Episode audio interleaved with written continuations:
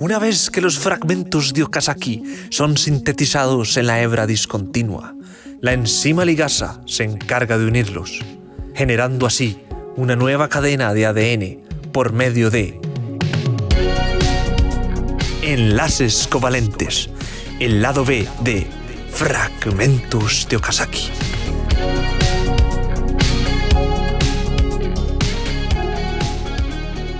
Bienvenidos al segundo episodio de Enlaces Covalentes. Uy.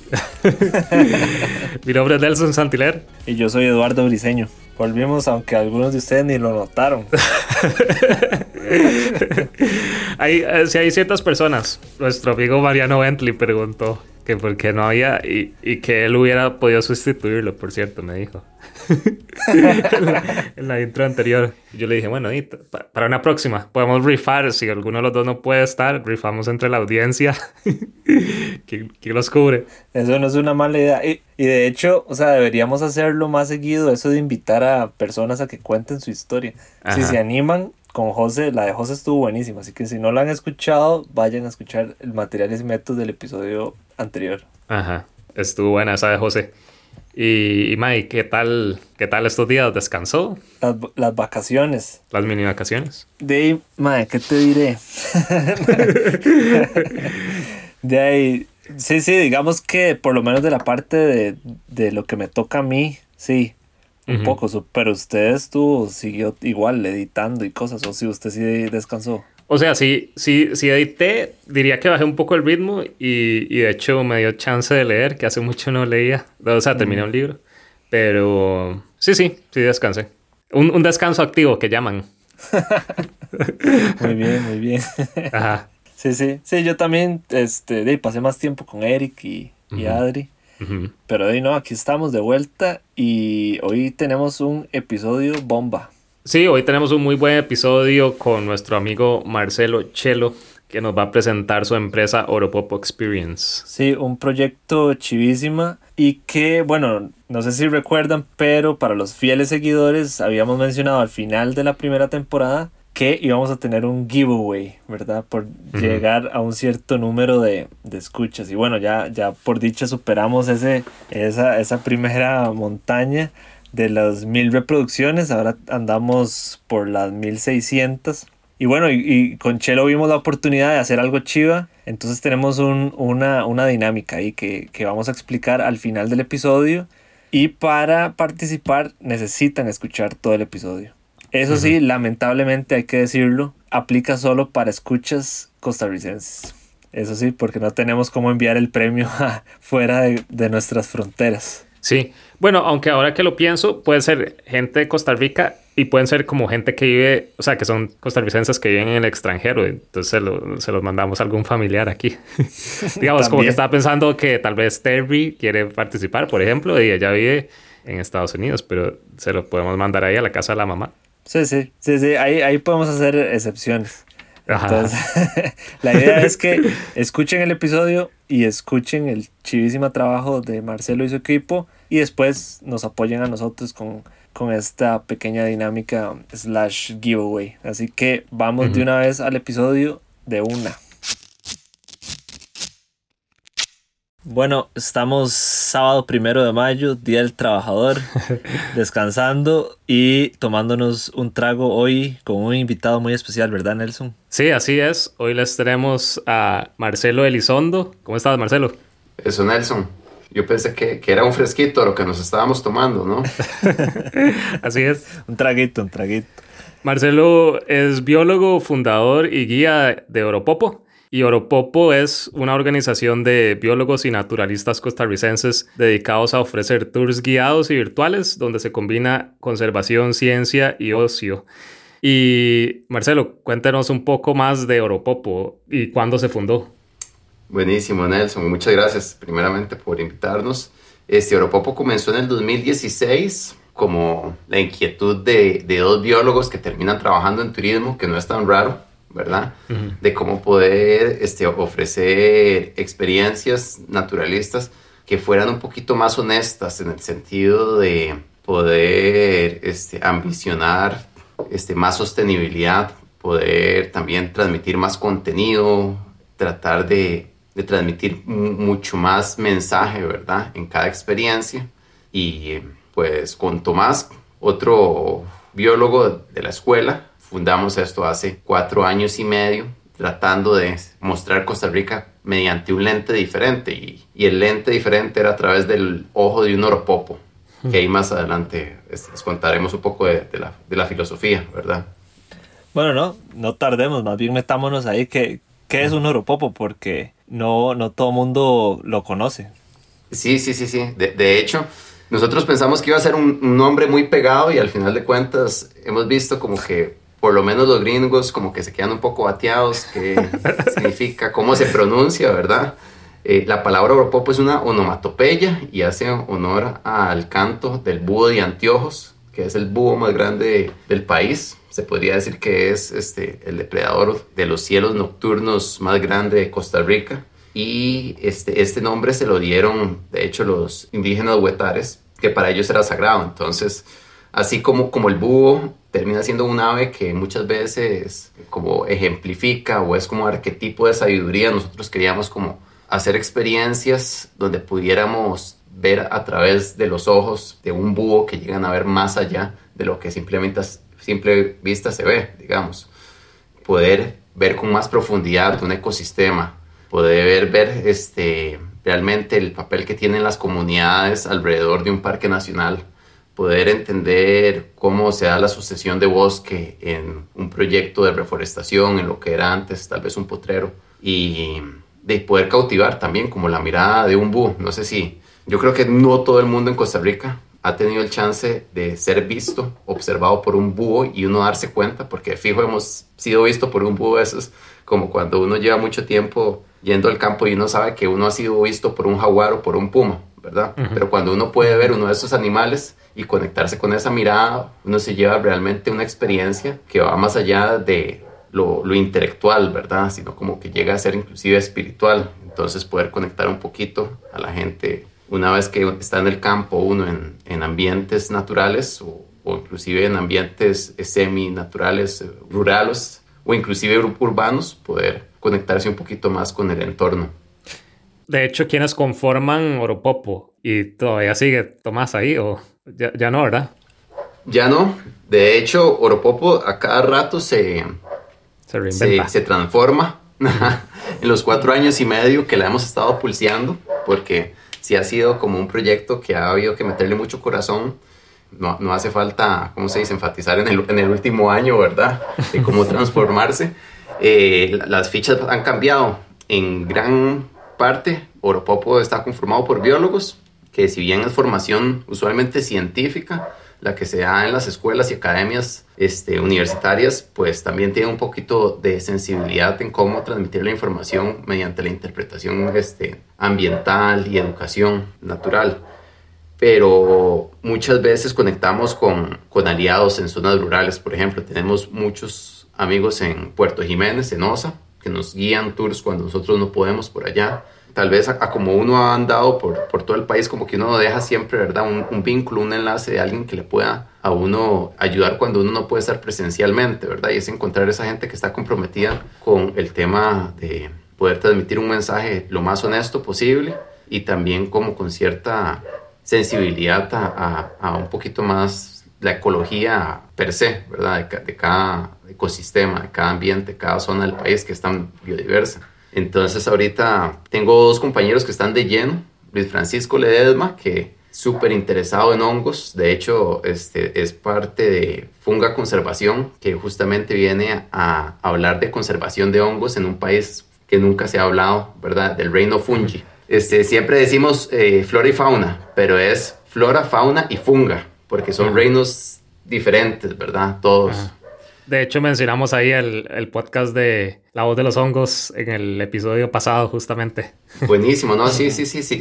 Si no lo han escuchado, pues éntrenle, porque la verdad el contenido está buenísimo y, y es un tema muy, muy subvalorado, digamos, hasta el momento. Uh -huh.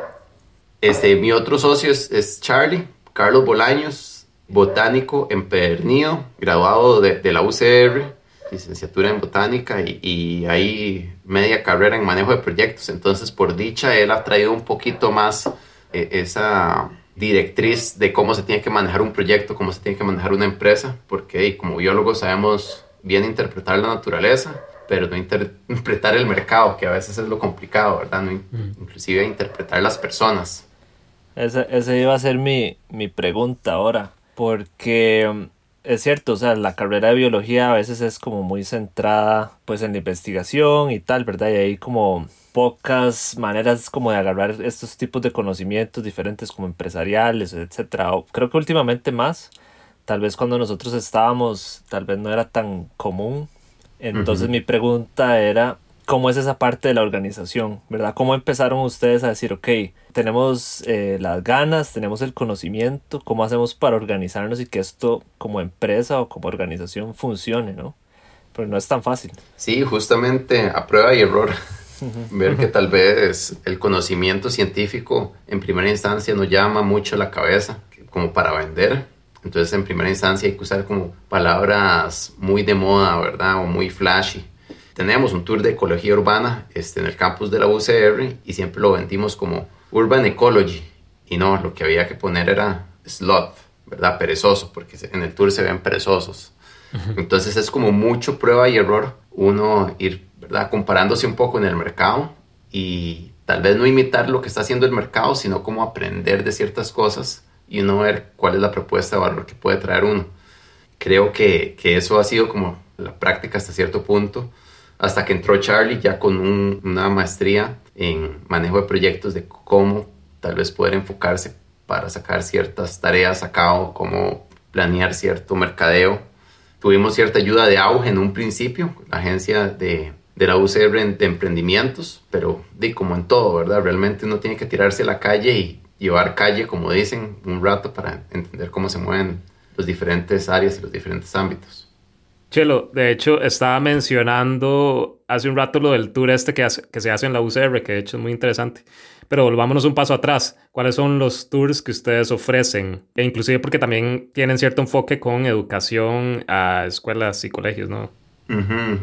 A mí me gustó mucho, Nelson, como lo pusiste al principio, que combinaba tours, educación ambiental y un poco de ocio, ¿verdad? Entonces justamente tiene la parte muy recreativa, muy de dispersión, en que tenemos productos que son meramente de ocio, que no por eso no le vamos a poner el mensaje de educación ambiental, y otros que ya son un poquito más enfocados en el sector educativo. Entonces en este momento tenemos varios productos, hemos estado realizando giras educativas virtuales, que no son tours virtuales, hemos hecho tal vez uno que otro tour virtual para este, empresas, equipos remotos, ¿verdad? Que trabajan justamente ahora con mucha más frecuencia, de manera remota, pero hacemos giras educativas virtuales para escuelas, colegios y universidades. Luego, desde hace como tres años y medio, venimos haciendo un recorrido de ecología urbana en la UCR, este, donde visitamos dos reservas al menos de la UCR y se hace avistamiento de aves, insectos, y también mamíferos, llámese perezoso de dos dedos y perezoso de tres dedos. Y aparte de eso, pues tenemos tours de un día alrededor de la capital, visitando el área de, de las faldas del volcán Turrialba, visitando Carara.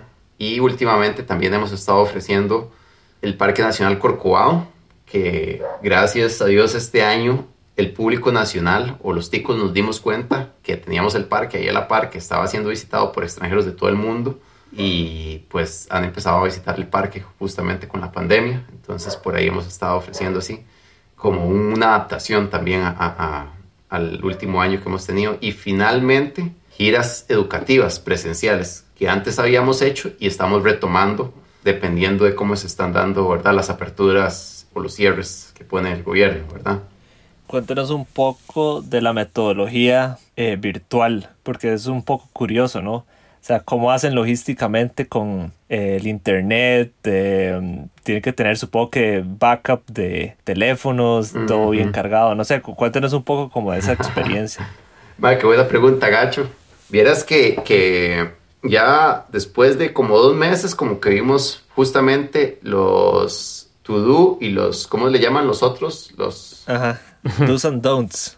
Ah, do's and don'ts. Entonces, tenemos siempre un host pegado a Wi-Fi que abre la sesión y pasa por decirlo así, lista, ¿verdad? De los chicos. Ahí llegaron todos, bueno, estas son las instrucciones y vamos a usar esta plataforma que se llama Kahoot. Y hacemos este, el pase a la persona que nos va a estar transmitiendo en vivo. Por ejemplo, un tour que hacemos, una gira que hacemos, es de los manglares en Osa, donde un par de colegas, este, guías de por allá, se meten al manglar de Puerto Jiménez, que casualmente tiene buena recepción de cobertura celular, hmm. y desde Zoom, por allá nos empiezan a explicar un poco de las adaptaciones de las raíces, si se ve algún cangrejo por ahí, se pone con el teléfono para mostrarlo, si andan el telescopio, pues pueden poner el teléfono y enfocarlo dentro del lente del telescopio, que el telescopio nos ayuda montones para poder mostrar tomas de vida silvestre que usualmente con la resolución del teléfono este, en zoom no se deja de ver. Y entre cada estación, porque si llegamos a tener estaciones fijas en los tours, bueno, en las giras virtuales, se hace una sesión de Kahoot, que Kahoot es una plataforma para hacer trivias simultáneas. Entonces los chicos se conectan a esta plataforma y ya sea con el celular o desde la computadora, desde cualquier navegador, pueden ir contestando preguntas en tiempo real que están compitiendo con los compañeros. Entonces de esa manera se crea cierta dinámica de competencia sana porque las preguntas vienen justo a evaluar un poco el concepto que se está viendo en cada estación.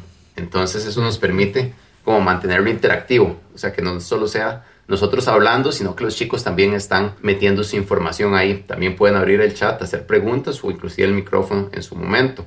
Hacer de vez en cuando una dinámica rompehielo, o sea, aquí no le ha pasado que en una reunión de Zoom uno se está roleando, entonces por ahí hacer un poco de gimnasia mental algunos ejercicios que son vacilones, donde la gente abre la cámara y, usa las manos para hacer ciertas figuras, que son como juegos mentales, eso se llama gimnasia mental y eso al toque pues este, la audiencia lo, lo capta, se despierta y, y vuelta y rosca. Vamos de nuevo al campo con buena o mala calidad de señal, pero, o sea, siempre haciendo énfasis que estamos en vivo, o sea, nos estamos conectando con personas que están en otras partes del país, que si no fuera por esta herramienta no lo estaríamos haciendo. Entonces siempre, ¿cómo se llama? Resaltando como esa oportunidad de poder interactuar con alguien que usualmente no es de nuestro, de nuestro medio, de, nuestra localidad. Está buenísimo ese, ese toque. Vamos a hacer una pausa y ya casi volvemos con Marcelo en la segunda parte de la entrevista.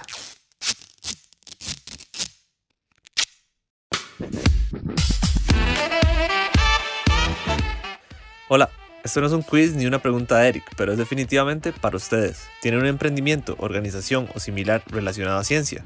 ¿Y les gustaría tener un spot totalmente gratis en su programa favorito? Envíenos un correo a contacto arroba y anúnciese aquí. Capaz que Eric les graba la cuña. No, no, no, de gratis jamás. Bueno, bueno, escríbanos y hablemos. Esto se trata de comunicar y queremos ayudarlos. Ya saben, contacto arroba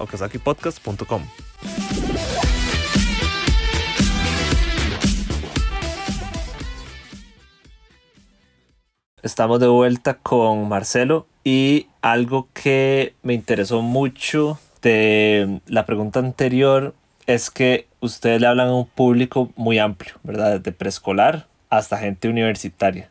¿Cómo es ese, esa parte del diseño de sus experiencias? Porque de, obviamente no pueden ser igual, ¿verdad? Y, y usted también habló como de de esas dinámicas para mantener a los chicos metidos, ¿verdad? En, la, en los tours, etc. Entonces, ¿cómo es esa parte? ¿Cómo hacen ustedes para entrarle a esas diferentes audiencias?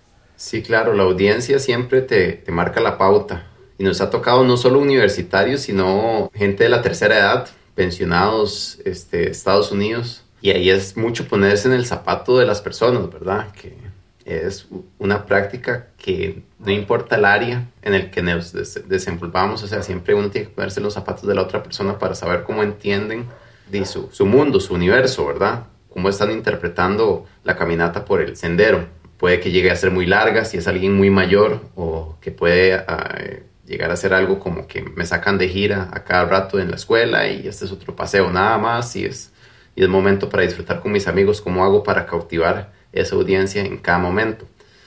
Al menos con, los, con las giras virtuales, con las experiencias virtuales, nos hemos ayudado con un títere, al menos para los públicos pequeños. Hubo una compa, Gladys, Gladys Jaques, que de hecho está en la licenciatura de interpretación ambiental, que se hizo a Oropopín. Oropopín es un oropopo pequeño, pero así, aparte de que el ma es un ojón, y uno pensaría, ¿verdad?, que es muy tierno, en realidad el ma es una pinta. Es un oropopillo así, medio pinta, medio pachuquillo, ¿verdad? Y que vean cómo se la trata de jugar. Entonces, siempre hay que ponerse en esos zapatos porque nosotros los seres humanos creamos muchos juicios de valor, muchos filtros, ¿verdad? Y cuando llega el guía, que simplemente es alguien que la compañía mandó o el colegio contrató para una gira educativa, pues qué valor va a tener esa persona, o sea, qué autoridad moral tiene esa persona. Y es ahí donde uno tiene que llegar y ponerse en los zapatos, que es un poco el contraste con la academia, que ya de una línea base pues si tenemos ciertas referencias académicas, si estamos hablando en este congreso, ¿verdad? Es porque estamos empapados por este lado y demás, y ya todo el mundo está en la misma página. En la interpretación ambiental, en turismo, pues el público te cambia todos los días y ahí es donde tenés que ir midiéndolo, cuál es el interés de ese público, cómo puedes crear puentes entre los intereses que tienen ese público y los intereses que vos tenés por comunicar, ¿verdad? De hecho, Chelo, ustedes no solo hacen la parte de interpretación ambiental de la naturaleza, sino que también hacen ese nexo con las comunidades, los temas sociales, culturales. ¿Cómo es que han desarrollado esa parte? Tienen ciertas alianzas, ¿no? Al principio mencionaste algunas, pero si quieres profundizar ahí en ese tema. Sí, esa parte siempre es ambiciosa, ¿verdad? Cómo poder uno devolverle a las comunidades que usualmente son las que pueden salvaguardar los ecosistemas, porque hasta cierto punto Oropopo todavía sigue siendo una empresa que está en base en San José. O sea, la gran mayoría de nosotros, los colaboradores, estamos en San José y no vivimos a la par de ecosistemas o reservas que tengamos que, que proteger per se. Visitando poco a poco uno va conociendo gente, ¿verdad? Comprometida. En giras de campo de los diferentes cursos uno va ir conociendo gente o en sus propios paseos o trabajando en tours, uno va conociendo gente que realmente este, te abre las puertas de la casa, o si no de la casa, por lo menos te abren el corazón para contarte cuáles son las preocupaciones de ellos en cuanto a los ecosistemas, cómo los han visto cambiar, cómo, este, cómo sienten que están amenazados a futuro. Y a partir de eso, y ahí lo más importante es uno llevarse el teléfono, el WhatsApp, de vez en cuando escribirles, ya sea por una duda, mandarles el link de una noticia que uno vio, de es como cualquier amistad, ¿verdad? Ir regalándole un poco el tiempo de uno y esas alianzas a la larga terminan ayudándote.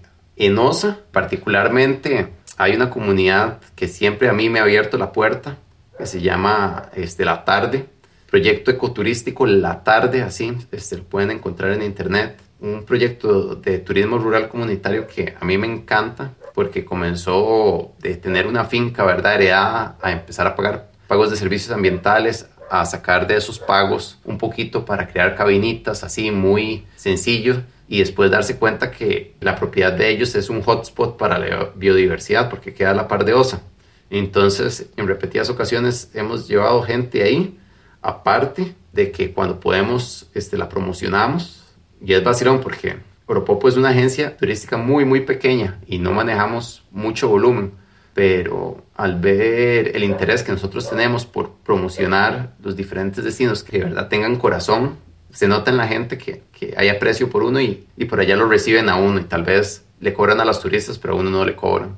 Entonces, el simplemente hecho de, de, uno llegar y evidenciar los lugares en las redes sociales o decírselos, ¿verdad? Como, qué chiva esto, la verdad es que, que cargas, no quitarse el sombrero ahí, ellos mismos ven que es que es sincero y es una motivación que muchas veces no tiene que ser remunerada económicamente, sino nada más están en el mismo sentir, ¿verdad? Que, al final más que un negocio es este, una convicción de, conservación, tal vez.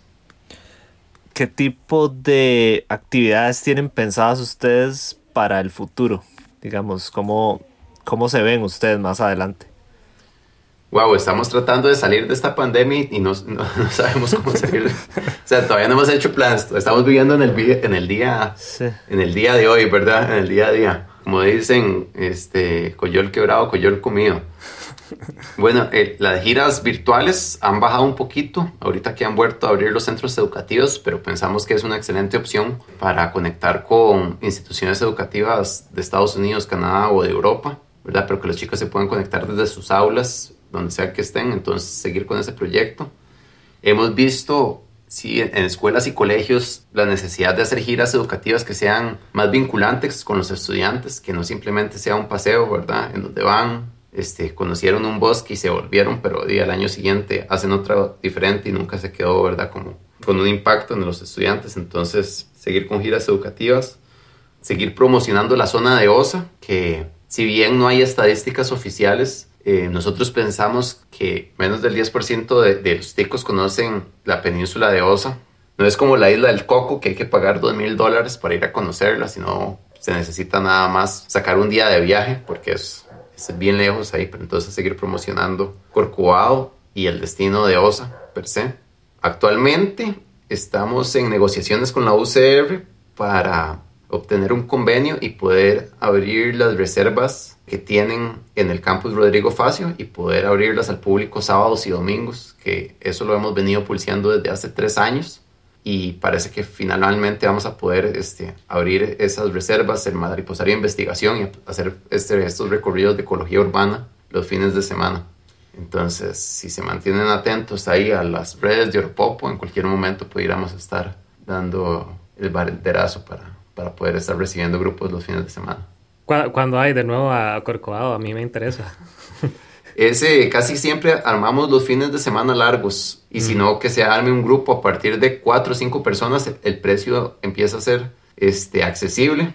Cuando son dos personas, pues no es accesible. Corcovado tiene la particularidad de que se ocupa tener guía para visitar el parque, entonces por, por ahí es donde viene un poco el costo elevado pero al mismo tiempo la experiencia termina siendo mucho más valiosa. Entonces, si se hace un grupo de cuatro personas, de fijo se puede buscar fecha y nada más de darle. Octubre no se recomienda, es el mes más lluvioso allá y no se puede quedar atrapado en medio de la jungla, literalmente, pero aparte de eso, cualquier momento. Excelente. Sí. Es un buen momento para hacer una pequeña pausa y ya casi volvemos con la parte final de la entrevista con Marcelo.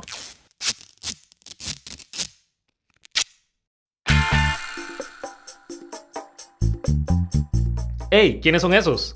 Ah, son la audiencia más cool del mundo, la del podcast Fragmentos de Okazaki.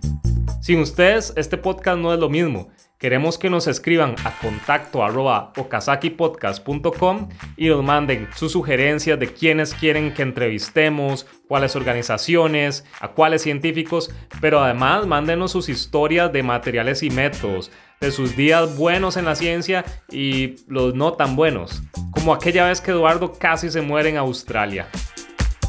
En fin, ya saben, contacto arroba okazakipodcast.com, los estaremos leyendo.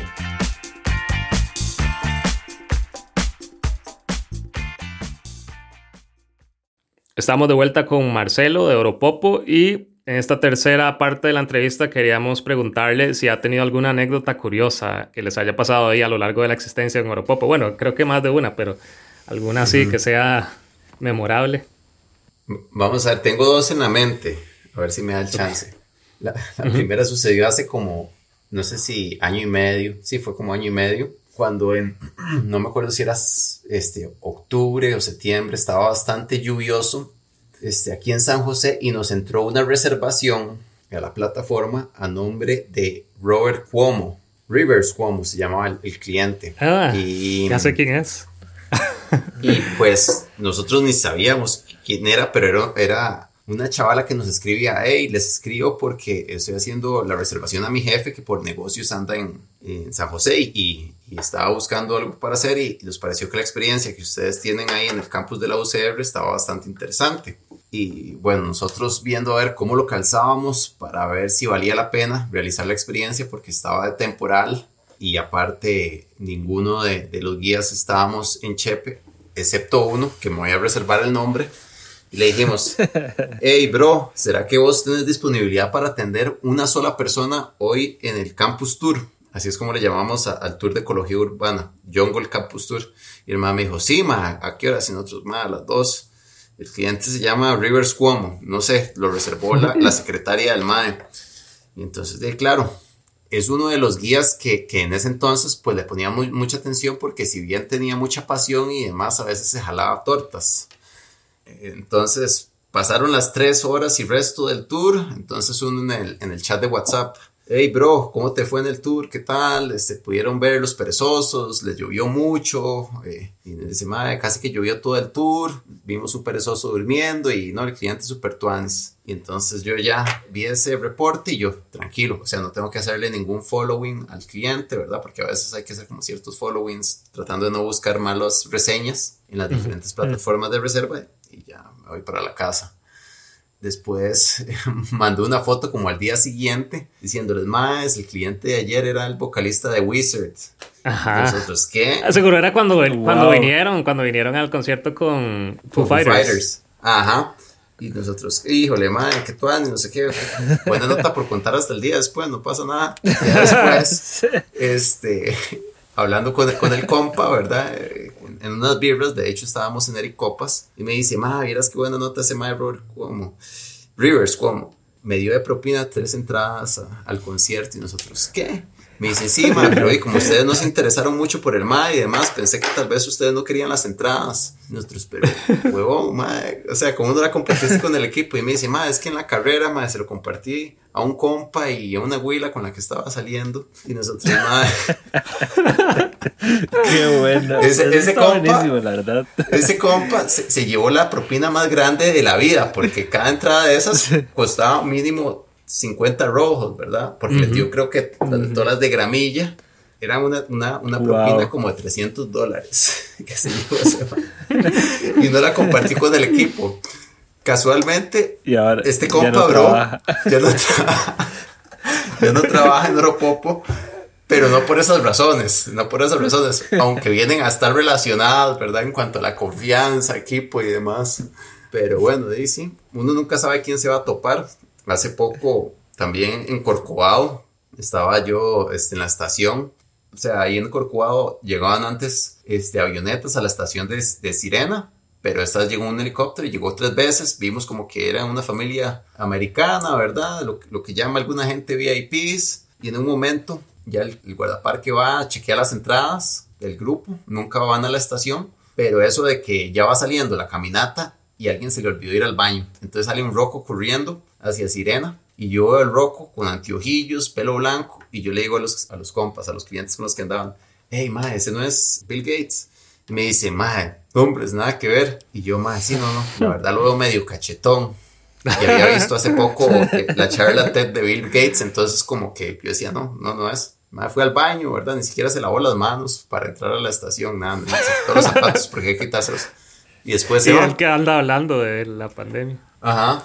Y, yo me voy con los clientes a caminar por el sendero y de, salida me encuentro al guardaparques y le digo, Aider, se llama el guardaparques, hey Aider, ¿qué, rollo esos clientes? Y, hicieron un desmadre con el sonido del, del, helicóptero y todo. Y hasta uno se parecía a Bill Gates, le hago yo y me hace, sí, ¿verdad? Se parecía. Es porque era. Y nosotros, oh". tenía los clientes con el telefoto de cámara, porque andaban una cámara enorme con un lente enorme como para haberle hecho un paparazzi a Bill Gates mientras aterrizaba en media jungla, ¿verdad? Haciendo un poco de contaminación sonora en medio Y los más no le tomaron foto. Después en el sendero no lo topamos casualmente y se, le mm. pudo sacar ahí como algunos intentos de paparazzi, pero nada que se pueda vender a las revistas. pero esas son como un par de anécdotas interesantes de, gente que uno se, se encuentra, ¿verdad? Sí, digamos, digamos el de el de Rivers hubiera estado bueno que él hubiera posteado en sus redes sociales algo así de la caminata con ustedes. O sea, eso les hubiera dado una exposición increíble. Pero le, faltó cancha al, al, guía, ¿verdad? Decir antes. Sí, sí, no, esto de las redes hay que ser demasiado vivo y, yo creo que yo hubiera sido lo mismo. Me hubiera hecho compa con el MAI, me hubiera dejado las entradas y hubiera ido en vez de tratar de ir a buscar revendedores como lo hice en su momento. sí, qué buenas, qué, qué buenas, anécdotas, la verdad. Eso nada más como, como para tal vez cerrar ahí, aprovechar, ¿verdad? de, cómo tenemos que hacer este uso de los recursos naturales que tenemos aquí en Costa Rica, de los lugares chivísimas, porque, o sea, gente de ese calibre siempre está viniendo, o sea, eso más bien, yo no sé cómo no me he encontrado a más gente, ya con un par de años, pero, o sea, gente, todo el mundo viene a este paraíso y, y tenemos que aprovecharlo porque no hay otro. Sí, y realmente el trabajo que ustedes han hecho es súper bueno, su contenido y habla muy bien de ustedes y cómo eso, cómo quieren darle exposición al, al país y esos recursos naturales. Tal vez cuéntele a la audiencia cómo los pueden encontrar, cómo pueden reservar con ustedes, de todo un poco ahí. Pues el proyecto se llama Oropopo Experience, siempre nos referimos a Oropopo pero el apellido es Experience, o sea, son experiencias naturalistas. Entonces pueden encontrarnos en Instagram como Europopo Experience, en Facebook.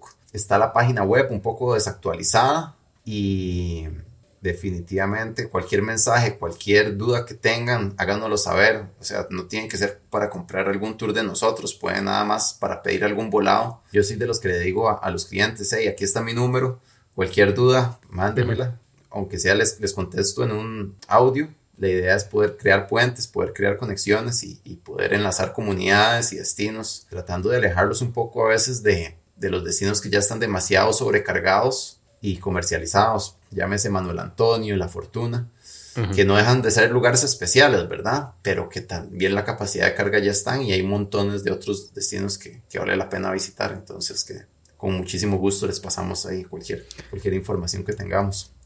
Sí, y además si quieren ver reviews pueden meterse a TripAdvisor. Oropopo Experience tiene muy buenos reviews, por cierto. Y si, si han hecho el tour con nosotros, pues ahí eh, esos reviews siempre nos, nos ayudan un montón. Entonces, si todavía ahí les quedó ese pendiente, esa tarea, si yo no estuve de necio mandándoles un link por WhatsApp con el, con el link de TripAdvisor, ahí siempre nos ayuda un montón escuchar sus experiencias. Bueno, Marcelo, muchísimas gracias por acompañarnos. Realmente es un, ha sido un placer y qué bueno que, que les ha ido tan bien y ojalá que sigan creciendo exponencialmente. Hombres, con gusto. Siento que, que Oropopo y, y, Fragmentos de Okazaki comparten esa pasión por, por la observación científica, ¿verdad? Entonces, no, ha sido un, un gusto estar por acá. Buenísimo. Muchas gracias. Un saludo ahí a todos los Oropopos. No se, no se mencionaron a todos, pero hay, hay un equipo bastante diverso de personas. Un saludo a, Charlie, a Luis Fran, a Gladys, a Yepo, a Jime. Ahí tal vez esa, es la, la familia en sí. Muy bien. Bueno, un saludo a todos y a ustedes que nos escucharon. Nos vemos la próxima semana. Hasta luego. Sí, nos vemos. Chao.